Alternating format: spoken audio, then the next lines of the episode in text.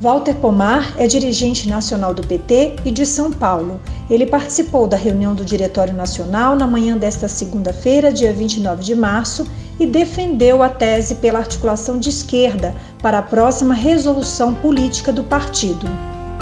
O nosso ponto de partida, evidentemente, é que a gente vive um momento de crise terrível crise sanitária, social, econômica e também crise política sendo que na crise política a característica fundamental é a instabilidade, os sobressaltos, as mudanças repentinas. Vale dizer que essa instabilidade não tem impedido o governo e o Congresso Nacional de aprofundar a aplicação do programa neoliberal. As duas decisões em favor do Lula, tomadas no âmbito do STF, só são compreensíveis nesse contexto de instabilidade.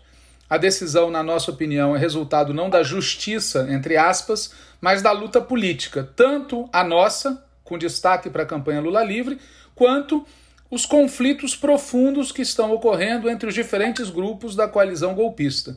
A devolução dos direitos políticos do Lula abriu uma nova situação exatamente porque abre a possibilidade de retomar a polarização esquerda-direita que vem dominando o país desde 89. Abre a possibilidade mas nós não devemos achar que isso está garantido e consolidado, até porque o lado de lá está tomando medidas frente a isso.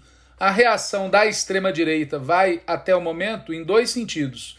Primeiro, Bolsonaro faz ajustes na sua tática, inclusive no ministério, e por outro lado, as Forças Armadas, as polícias e a extrema-direita estão escalando pressão sobre os nossos governantes, prisões com base na Lei de Segurança Nacional, declarações de oficiais e mobilização agora para o dia 31 de março e 1 de abril. Já a direita gourmet, a direita cheirosa, está buscando criar uma alternativa de terceira via. Tem os editoriais dos jornalões e eles tentam fazer conosco agora o que fizeram em 1992, participando conosco de uma frente ampla contra o Collor, tentando nos atrair para um governo de unidade nacional e depois construindo por dentro e por fora desse governo uma candidatura, naquela época do Fernando Henrique Cardoso, que nos derrotou no primeiro turno de 94, deixando a ver navios aqueles entre nós que achavam que 94 estava no papo. Isso que ocorreu em 92 tem que ser lembrado por nós agora.